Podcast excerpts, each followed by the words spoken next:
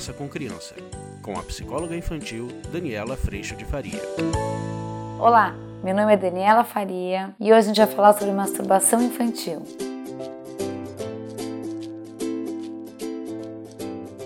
Hoje a falar sobre esse tema tão delicado. Eu tenho recebido muitas mensagens me pedindo para falar sobre a masturbação infantil. Quando isso acontece, a gente fica assustado, a gente não sabe o que fazer, a gente toma aquele susto, que talvez esse ainda seja um assunto muito tabu para todas nós, para todos nós. Talvez porque a educação sexual ou a educação a respeito do nosso próprio corpo tenha acontecido para nós de uma maneira ou ausente, ou muito discreta, ou a gente tenha descoberto o nosso próprio corpo já adultos, o contato com o nosso próprio corpo. Então, quando a gente vê um pequeno descobrindo o seu próprio corpo de maneira absolutamente natural, a gente toma um susto e fica preocupado, achando que ali existe alguma questão ou algum problema acontecendo. Mas não, a criança está descobrindo o seu corpo naturalmente e dentro desse processo a masturbação faz parte nessa fase pré-escolar. A criança ela está descobrindo o seu pé, a sua mão e normalmente normalmente quando ela descobre a parte genital e ela toca a sua parte genital, ela descobre prazer. Assim como se ela toca o ouvido ou quando ela gosta, quando a mãe limpa o ouvido, a criança também pede para a mãe continuar, quando a mãe encosta ou o pai faz massagem no pé, a criança está descobrindo o próprio corpo.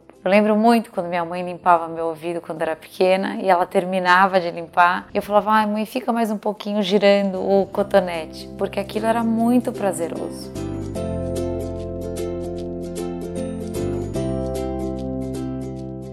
Então é muito importante que a gente entenda que dentro desse contato com o próprio corpo, algo muito lindo está acontecendo. Não sei se vocês se lembram que a gente já falou do desenvolvimento emocional das crianças, que elas nascem egocêntricas, completamente voltadas para si mesmas, por uma questão até de sobrevivência. E aí elas se sentam, começam a rolar, se sentam, engatinham, começam a enxergar o mundo por uma outra perspectiva, começam a descobrir o outro, né? Nessa mesma perspectiva de se levantando, atingindo os objetos, o desejo e tudo aquilo. E nesse mesmo desenvolvimento, ela também começa a controlar os esfíncteres. Eu começo a controlar o meu próprio corpo, tanto no desenvolvimento do ritmo, para que eu consiga andar e buscar e apega e conseguir as coisas, quanto no desenvolvimento do meu próprio corpo, do controle do xixi e do cocô. Nesse desenvolvimento todo, eu estou aprendendo a respeito de mim mesmo. Eu estou aprendendo a controlar o meu corpo, a viver dentro do meu corpo. Na hora em que isso tudo acontece, algo fantástico vem junto, porque aí eu descubro os prazeres do meu corpo. Eu descubro onde fica o meu pipi, onde fica a minha periquita, o pênis, a vagina. Eu descubro os sabores gostosos, eu vou descobrindo tudo isso.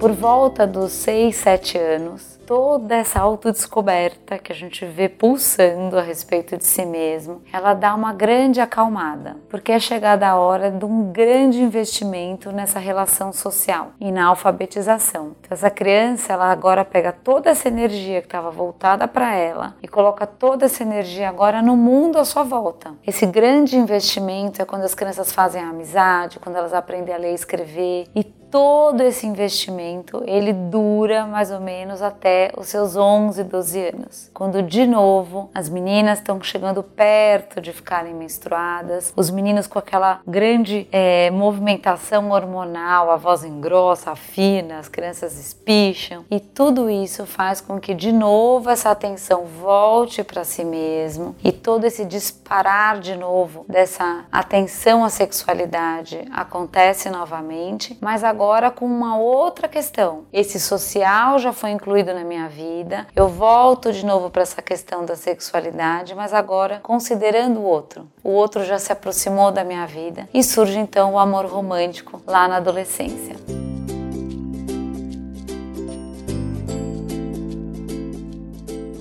Se a gente for pensar nesse ciclo, ele é um ciclo muito perfeito Eu saio de mim e eu me conheço profundamente em toda essa pesquisa, incluindo com a parte da criança descobrir o seu próprio corpo através dessa masturbação infantil. Daí eu vou para esse mundo, eu vou para alfabetização, para as minhas relações horizontais, eu descubro minhas amizades, eu invisto em tudo isso. E nesse período, essa energia para essa minha investigação em mim mesma, ela dá uma quietada e depois eu volto para esse encontro comigo, mas aí já contendo essa relação com o mundo estabelecida. E aí surge o amor romântico, para que a gente possa se relacionar com o mundo desse outro ponto de vista também, desse outro lugar. Surge o amor, o amor desse outro jeito.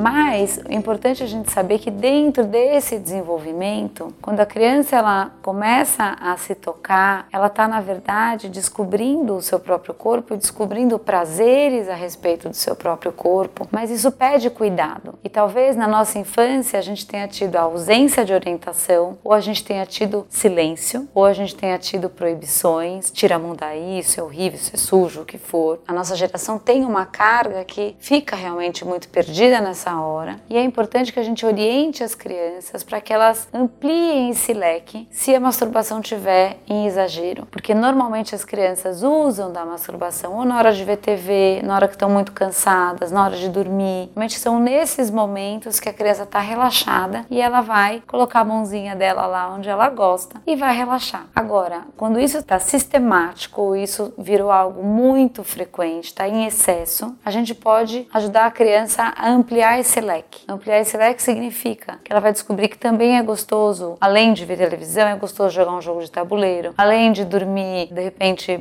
fazendo isso, ela pode dormir ouvindo uma história, ouvindo uma música, ou respirando, ou fazendo uma imaginação. Tem muitas formas para que ela descubra também outros prazeres no seu próprio corpo, numa imaginação, no encontro com outro. O que é muito importante orientar é que isso é um momento íntimo que ela faz com o corpinho dela e só com ela. Então é importante que ela esteja sempre ou no quartinho ou no banheiro, que isso não aconteça em público e nem com outras pessoas, que só quem pode tocar o corpinho dela é ela, o pai e a mãe.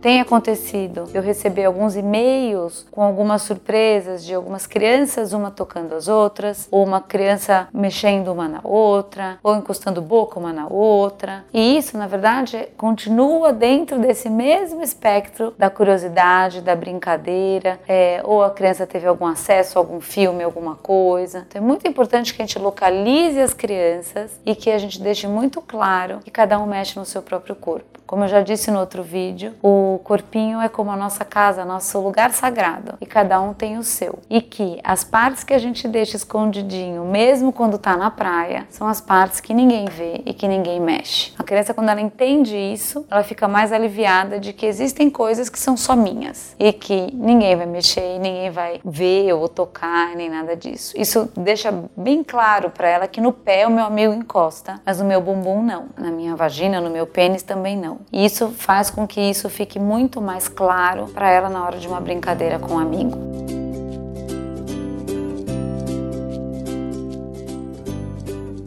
Fora isso, a gente precisa sempre tranquilizar o nosso coração, sabendo que esse faz parte, esse é um movimento natural de desenvolvimento, mas que, como tudo na vida, precisa estar em equilíbrio. Então, a gente tem, sim, normalmente um terço das crianças que descobrem o seu próprio corpo e fazem da masturbação uma prática natural e gostosa e tranquila, mas que, quando isso está em equilíbrio, a gente tem a vida correndo tranquilamente e esse não é nenhum ponto que se torna destaque dentro da educação ou dentro do cotidiano familiar. Mas quando isso se torna um ponto em destaque, talvez a gente precise ou equilibrar o nosso olhar para essa situação, ou equilibrar a frequência com que isso está acontecendo, ajudar essa criança a descobrir outros prazeres, estar tá mais perto, porque talvez tem, essa tenha sido uma alegria e ela esteja precisando descobrir outras formas de encontrar prazeres também na sua vida. De qualquer forma, é importante que a gente esteja sempre muito perto, porque é estando perto que a gente vai conseguir avaliar essa situação e poder ajudar as crianças a crescer de maneira saudável.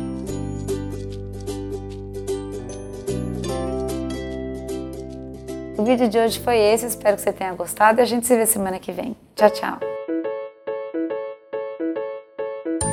Você acabou de ouvir Conversa com Criança, com a psicóloga infantil Daniela Freixo de Faria. Mande seu e-mail para conversa@danielafaria.com.br.